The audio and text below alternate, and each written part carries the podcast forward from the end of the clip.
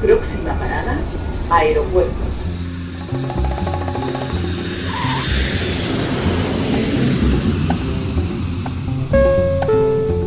Salida del vuelo 948 con destino Aeropuerto Jazz Café.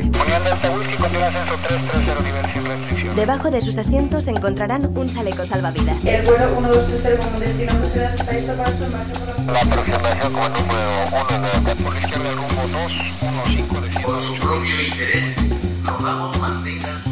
Aeropuerto Jazz Café.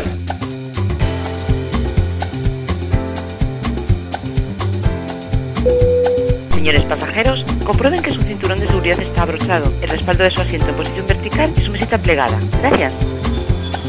Aeropuerto Jazz Café. Un programa de altos vuelos con José Nebot.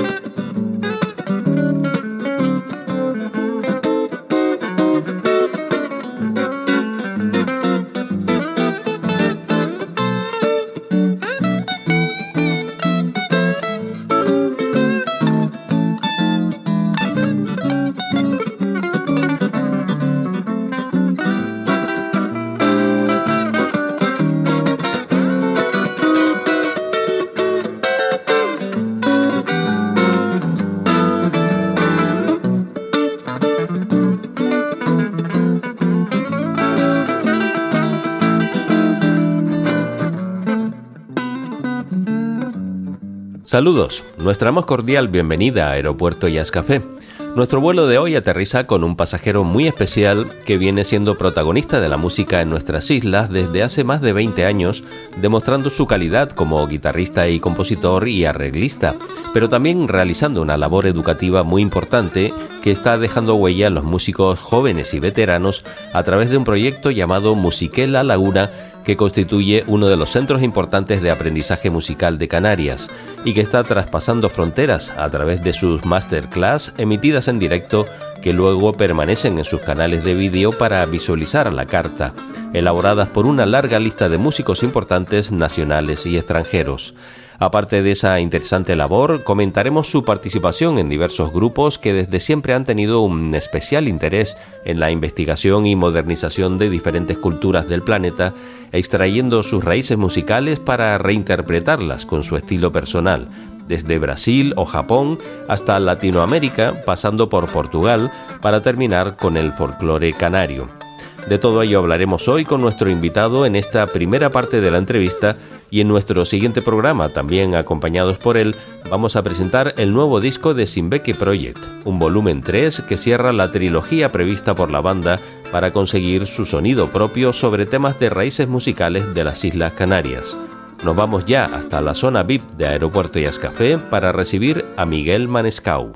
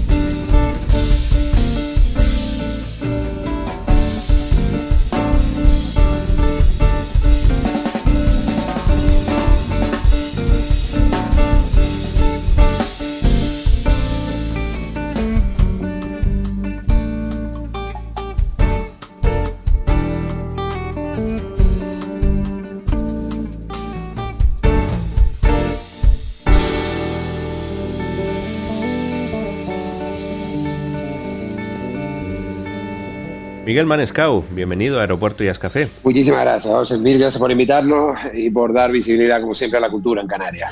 Ya tenía yo ganas de hablar contigo porque he ido viendo después de mi vuelta a la radio que eres uno de los hombres más inquietos en cuanto a la música y la cultura en nuestras islas. Pues sí, la verdad que un montón de calderos al fuego, pero, pero bien, la verdad, la verdad que todo bonito, son proyectos que nos hacen un montón de ilusión y que, y que lo tratamos con muchísimo cariño y la verdad que bien, bien, eso, ocupadito, pero, pero bien, sana con gusto no pica. bueno, eso, eso, es bueno, ¿no? Ser creativo y tener inquietudes, sobre todo en esto de la música, en la cual tú llevas ya pues unos cuantitos años. Sí, sí, ya van, bueno, para 26, empezando ya trabajando, estudiando pues más y, lo que quedan estudiando y esperemos que trabajando también.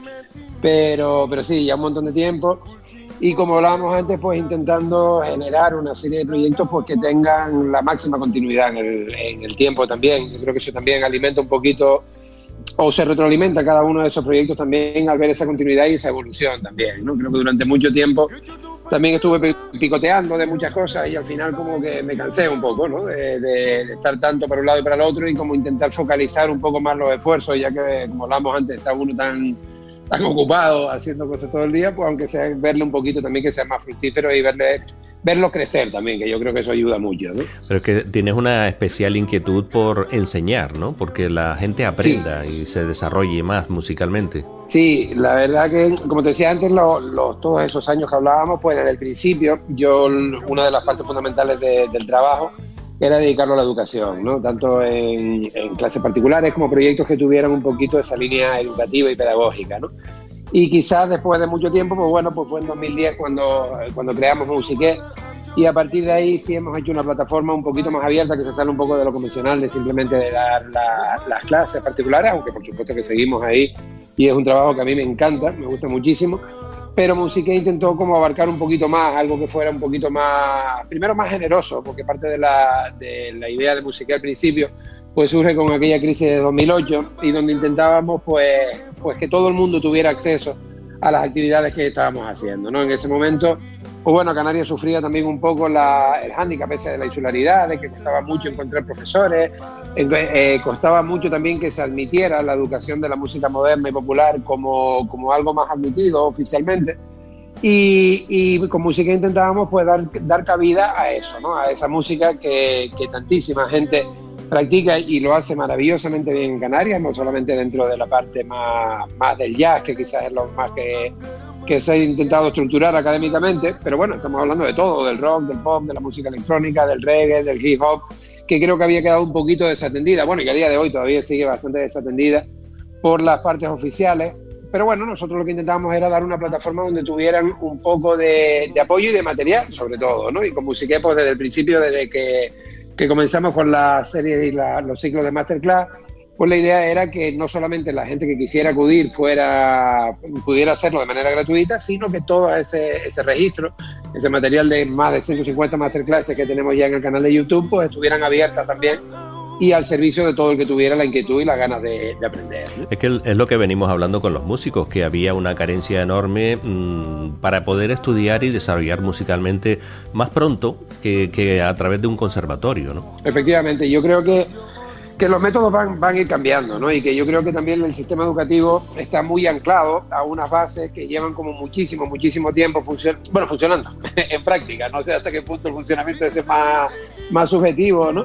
pero yo creo que hay que actualizarse, ¿no? Y hace no mucho veíamos un, meme por ahí por las redes, donde se veía un coche del siglo XX, del principio del siglo XX, y un coche de ahora, un teléfono de principios del siglo XX y un teléfono de ahora, y veíamos el cambio y se veía un aula de principios del siglo XX y un aula de ahora y era exactamente la misma, ¿no? Entonces creo que hay muchas cosas, no solamente la parte musical, que es la que, estamos tratando hoy, sino en general el sistema educativo creo que tiene que adaptarse a lo que estamos viviendo, ¿no? Y la música es exactamente lo mismo. Me parece un poco loco y un poco disparatado estar 14 años en un conservatorio si después además no, ese conservatorio no te lleva para la practicidad real de lo que es dedicarse a la música, que no es solamente tocar un instrumento bien, sino muchísimas más cosas y más con lo que ha cambiado el, la industria y la educación en los últimos 15, 20 años.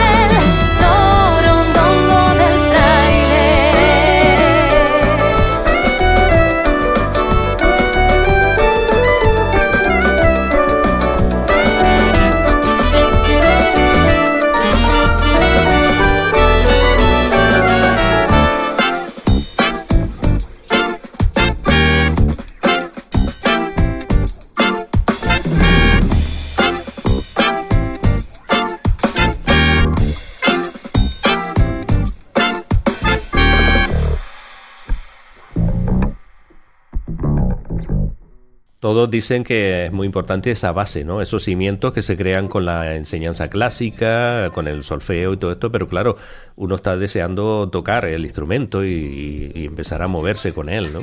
Y eso es lo más importante, que a través de, por ejemplo, de musiqueo o de las escuelas municipales que se han ido creando, tiene, hay un acceso más rápido al instrumento. Sí, y yo creo que sobre todo al cautivar a los chicos, ¿no? Es decir, al final, por supuesto que no le vamos a quitar importancia a, a la lectura del solfeo a la, o a la enseñanza clásica. Bueno, enseñanza clásica sí apetece estudiar música clásica, si no, no es que sea requisito fundamental tampoco, creo que ya ahora también de quitarnos ese asunto, que claro que podemos aprender muchísimo de la música clásica, pero no es que haya un ABC que tengamos que empezar por ahí. De hecho, muchísimos de mis alumnos se han enamorado de la música clásica 10 años después de estar tocando la música que a ellos les gustaba, ¿no? Entonces yo creo que lo que tenemos que, nuestra labor al fin y al cabo es atrapar y, enamorar a los chicos de la música, ¿no? Que por, por regla general ellos ya vienen enamorados porque si no, no vendrían tampoco, ¿no? Entonces lo que tienen ganas es de tocar lo que les gusta, ¿no? Entonces todo ese proceso previo, pues como decías tú, claro que es importantísimo, pero yo creo que los chicos lo que quieren es tocar y al final es nada más que hacer el paralelismo de cómo empezamos nosotros a comunicarnos, ¿no? Nosotros cuando somos chiquititos hablamos y después ya si vemos la necesidad de escribir y de leer y vemos las ventajas que tiene, pues, pues claro que nos ponemos a estudiar, pero lo primero es comunicarnos, ¿no? Y, un chico con un instrumento no necesita leer absolutamente nada ni tiene que escribir nada para poder pasárselo bien y, y disfrutar del instrumento. Después más adelante, pues claro que si quiere profundizar, pues todos esos elementos vendrán, vendrán genial, por supuesto, claro. Y cuanto más pronto, mejor, ¿no? Cuando te entra ahí un, un niño pequeñito que, que, es una esponja, que va a absorber todos los conocimientos más rápido que, que un adulto. Sí, yo creo que sí. Yo no, yo no tengo límite, bueno, no tengo límite de edad. El, no lo cojo más chiquitito de los cuatro porque no puedo coger la guitarra, ¿no? Pero me divierto muchísimo con ellos desde los cuatro o los cinco años y creo que muchas veces el, el, mismo sistema o los métodos que habían los subestimamos muchísimo a los chicos, ¿no? Los chicos son una, como decías tú ahora, una esponja increíble y sobre todo yo creo que lo interesante es que tengan, que, que surja de ellos, ¿no? Yo creo que también hay que, hay que atacar un poco el síndrome del padre frustrado que no tocó y entonces su hijo tiene que tocar porque ahí muchas veces sí lo sobrecargamos, ¿no? Y un chico tiene que, que nacerle, tiene que salirle de él las ganas y nuestra labor, por supuesto, es la de motivación, nada más, ¿no? Es decir, no llevarlo por el camino que a nosotros nos parezca interesante, sino ver qué es lo que les gusta a ellos, ¿no? Y cómo nosotros a partir de ahí podemos eh, darles esa motivación que estamos hablando con el instrumento y con la música en general. Al final es enseñarlos hasta escuchar música también, que es parte fundamental del aprendizaje, ¿no? Y todo eso se enriquece con masterclass eh, con las que tienen acceso a, grandes músicos que has tenido. Bueno, la lista es larga, ¿eh? desde 2012 he ido mirando y bueno, hay todos los instrumentos creo que están ahí retratados y, las enseñanzas y las técnicas y las vivencias que ellos cuentan también, eso también es importante para los alumnos. Sí, por supuesto. De hecho, hombre, de hecho al principio cuando empezamos, pues bueno, pues, bueno, de hecho comenzamos antes de 2012, pero es verdad que en 2012 fue cuando las empezamos a, colgar ya todas en YouTube. Al principio eran bastante más hippies las cosas, todo hay que decirlo también, lo hacíamos aquí en casa como podíamos. pero bueno, inclusive ahí la verdad que contamos con, con música también increíble. Pasó a Laín Pérez, pasó a Alexander Spud, Ana Santana, Mariano Steinberg. Pero bueno, a partir de, de 2012, ¿verdad? Como que lo, ya, ya pusimos un ciclo con una continuidad, ya que todos los meses estábamos haciendo cosas. Y claro, ya es tanto, tanto material que yo al principio quizás no me ponía tan exquisito tampoco con los profesores de, de qué es lo que debían contar pero claro, es que después de, como tú dices, de tantos profesores, tantísimo nivel, pues claro, que me vengan a contar la escala mayor o la escala menor quizás no es lo más importante, sino lo que tú dices. Lo que busco más es la personalización, la experiencia personal del profesor, que nos cuente cómo lo ha vivido, cómo ha aprendido, cómo ha empezado a trabajar. Creo que esos consejos de primera persona eh, le llega muchísimo más al público y a, a, los chicos y a los no tan chicos y a los grandes también, que creo que muchas veces es más esclarecedor que hablar tan teóricamente, porque sobreentiendo que también muchos de los, de los asistentes a estas masterclasses pues tendrán también sus profesores, donde podrán hablar cosas más cotidianas también, ¿no? De lo que hablábamos de qué es una escala. Quiero decir que las máster me parece que le vamos a sacar mucho más partido y llevamos ya un par de años intentando enfocarlas así, con vivencia y experiencias personales de los, de los profesores, o al menos de cómo ellos han cogido sus rutinas de estudio y sus fórmulas de estudio. ¿no? Además, como bien hablabas antes, también hemos tenido la suerte de contar con verdaderos genios de los instrumentos y creo que es más, más, más productivo para nosotros que nos cuenten cómo afrontan ellos su día a día de estudio, su metodología, que el contenido en sí. El contenido en dos horas es muy poquito tiempo para, para profundizar tanto en cositas más complejas. ¿no? Hombre, yo que no soy músico, me he entretenido bastante con unas cuantas. Eh, por ejemplo, te pongo un ejemplo, la, la, masterclass de María Toro, yo no pude pararla, tuve que verla hasta el final porque es un, un encanto de mujer y además un, con unas vivencias y una técnica pues impresionante, ¿no? Eh, pero depende también de eso, de, que el, propio músico lo haga más ameno y, y, no sea a lo mejor demasiado técnico, como tú dices, para que eso llegue más lejos, no solamente a los que ya saben música. Claro, de hecho ese era un poquito el objetivo y lo que decía, después obviamente depende del profesor y depende de la... Sobre todo para mí yo creo que es un poco, por una parte, carácter, es verdad que el ejemplo que ponías de María, pues como tú dices, María es un encanto y es una comunicadora nata también, y, y, también ha ejercido la pedagogía durante mucho tiempo. Yo creo que eso es muy, muy importante, el hecho de, de la costumbre que tengas de cómo, eh, de cómo soltar el material. El material es el mismo, pero obviamente hay gente que es muy, muy buena comunicadora.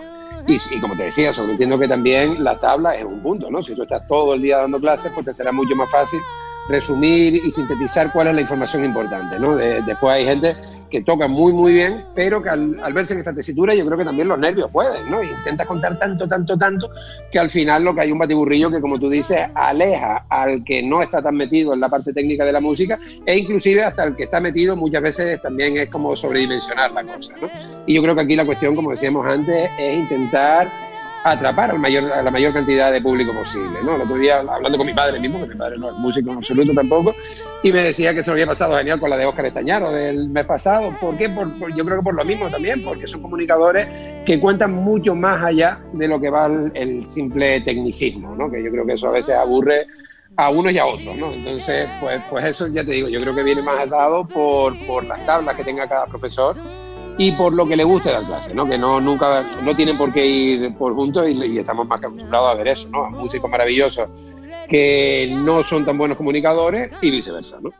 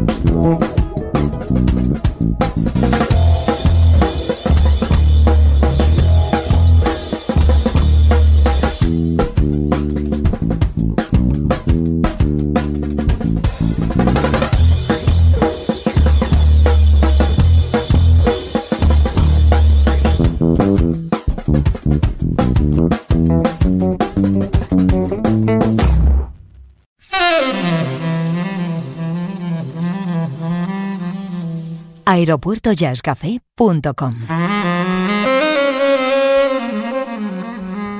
Un programa de altos vuelos con José Nebot.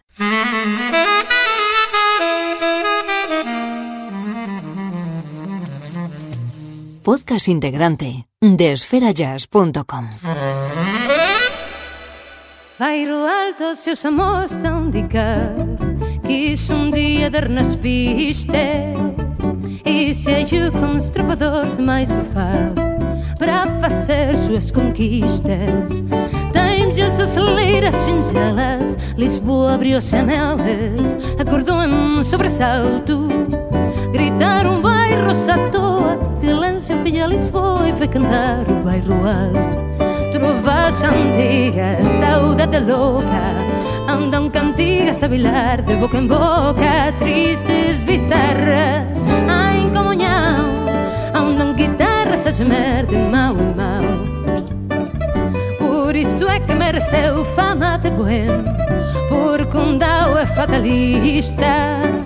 E atiraram como lama, como prêmio por ser nobre e ser fadista. Hoje saudoso e velhinho, recordando com carinho seus amores, suas paixões.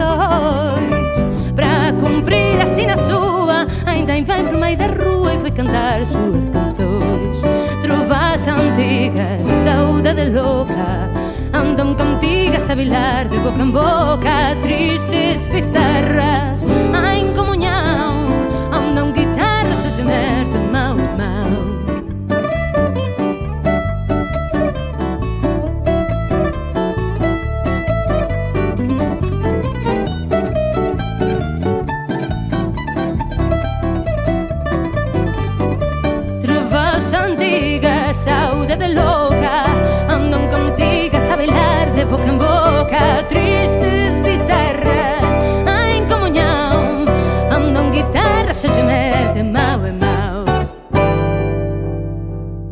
Tienes un apoyo, ¿no? Con el- a través del Teatro Guiniguada, a través de, de otras islas, también haces esta masterclass.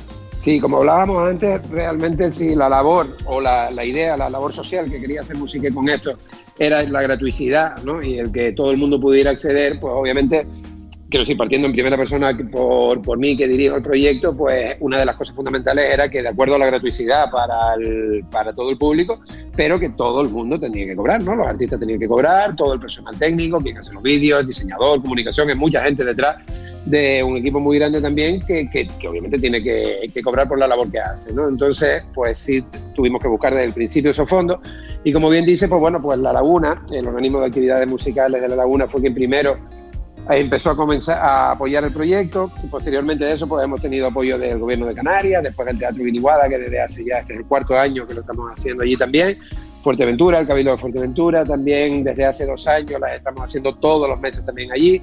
Antes teníamos un proyecto que se llamaba Entre Islas, que era más itinerante, hacíamos unas cuantas en Lanzarote, otras en La Palma, otras en Fuerteventura, pero desde hace un par de años ya Fuerteventura pues le gustó muchísimo el proyecto, funcionó increíblemente bien, la verdad que para mí fue una sorpresa también que en Fuerteventura muchas veces teníamos más gente en las acciones presenciales que, que aquí en Tenerife o que, o que en Gran Canaria. Cosa que, por ejemplo, iba a decir que al ser eh, una isla donde suceden menos cosas, pues puede ser que, el, que, el- que las ganas de, de aprender pues fueran mayores.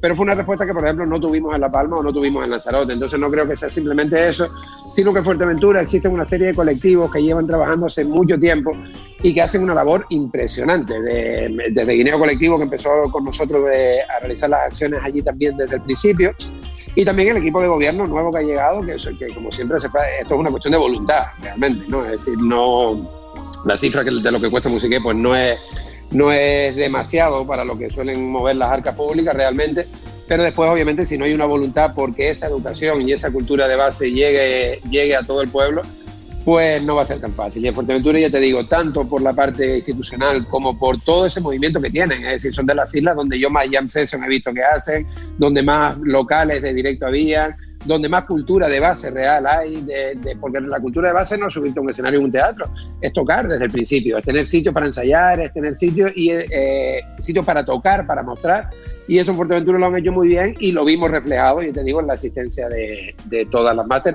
cuando las hacíamos presenciales, que esperemos que, que ahora y este año podamos volver otra vez a, a las actividades presenciales porque lo que tú decías es muy, muy interesante poder compartir con los profesores también, ¿no? que los alumnos puedan echarse ese cafecito antes, que cuando terminen la, la máster poder hablar directamente con los profes. Yo creo que eso era, era y espero que siga siendo a partir de febrero, pues parte fundamental del proyecto. Eh, precisamente te iba a decir eso, que este año 2020 ha cambiado la, la estética de las masterclass, eh, convirtiéndolas en, en online lo cual también, eh, si miramos un lado positivo, tiene una ventaja, que puedes tener una masterclass con un señor en Boston, como hizo Oscar Estañaro, ¿no? Así que tiene su parte buena también. Por supuesto, ¿no? Y burro cargado busca camino, ¿no? Eso está claro. Es nos vimos en la, en la, situación en la que nos vimos y yo lo último que quería era, era parar el ciclo, ¿no? Entonces buscamos todas las... De ello, en, en marzo, el, el, día justo que se declaró el estado de alarma, teníamos a Cecilia Cruz en Las Palmas y tuvimos que suspender toda la actividad pero ya el mes siguiente, en abril, ya teníamos directamente la, la máster en streaming realizándose, ¿no? Entonces creo que no, ni siquiera esperamos demasiado, sino nos dimos cuenta que por un lado lo que tú dices nos dio la posibilidad de poder tener gente en otro, en otro lado del mundo y hacerlo a tiempo real y por otro lado expandir muchísimo el proyecto, es decir, no es lo mismo las 20, 25, 30, 35, 50 personas que podíamos tener en el teatro a ver que de repente tenemos 1.500 personas viendo la masterclass o 2.000 personas, eso hace que el proyecto crezca que llegue a otros muchos más sitios también, que era uno de, de los fundamentos básicos para nosotros también la internacionalización del proyecto, ¿no?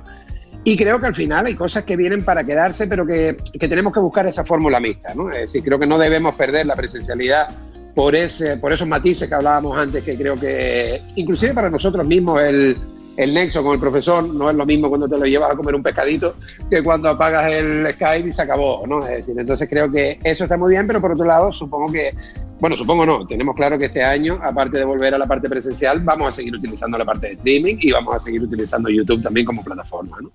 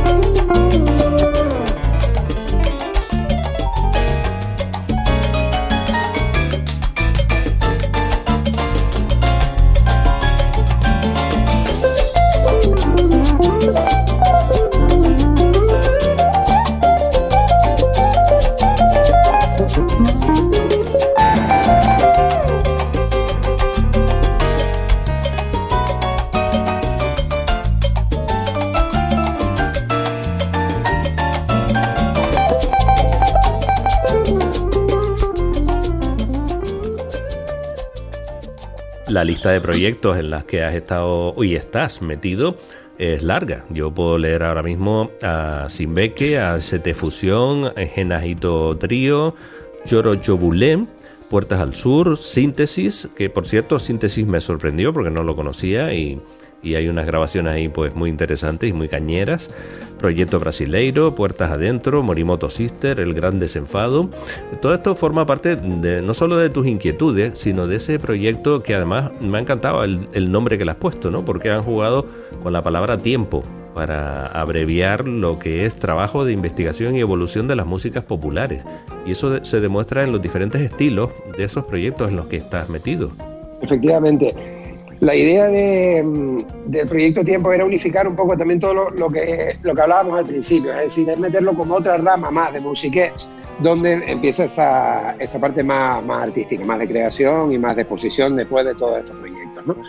Entonces, después de mucho tiempo tocando muchas cosas, como te comentaba antes también, pues, pues creo que el, quizás se me, también es verdad que, que, todo es un proceso, ¿no? Y, y, uno estaba muy metido en lo de estudiar ya y ya y ya, que era lo que, lo que parecía que tenías que saber tocar para poder tocar, ¿no? Es decir, entonces, es verdad que a mí me encanta el jazz, pero llegó un momento también en el que dije, bueno, sí, pero esto no, no es mi música tampoco, ¿no? No es la, la música que, que a mí me pone los pelos de punta de verdad y realmente no, no porque una música sea mejor ni peor que otra, más faltaría, sino que me di cuenta que a mí me, me, gustaba mucho y me llamaba muchísimo la atención la música de raíz, ¿no? Es decir, la, ver de dónde sale cada cosa y ir un poco al origen de cada una de esas músicas.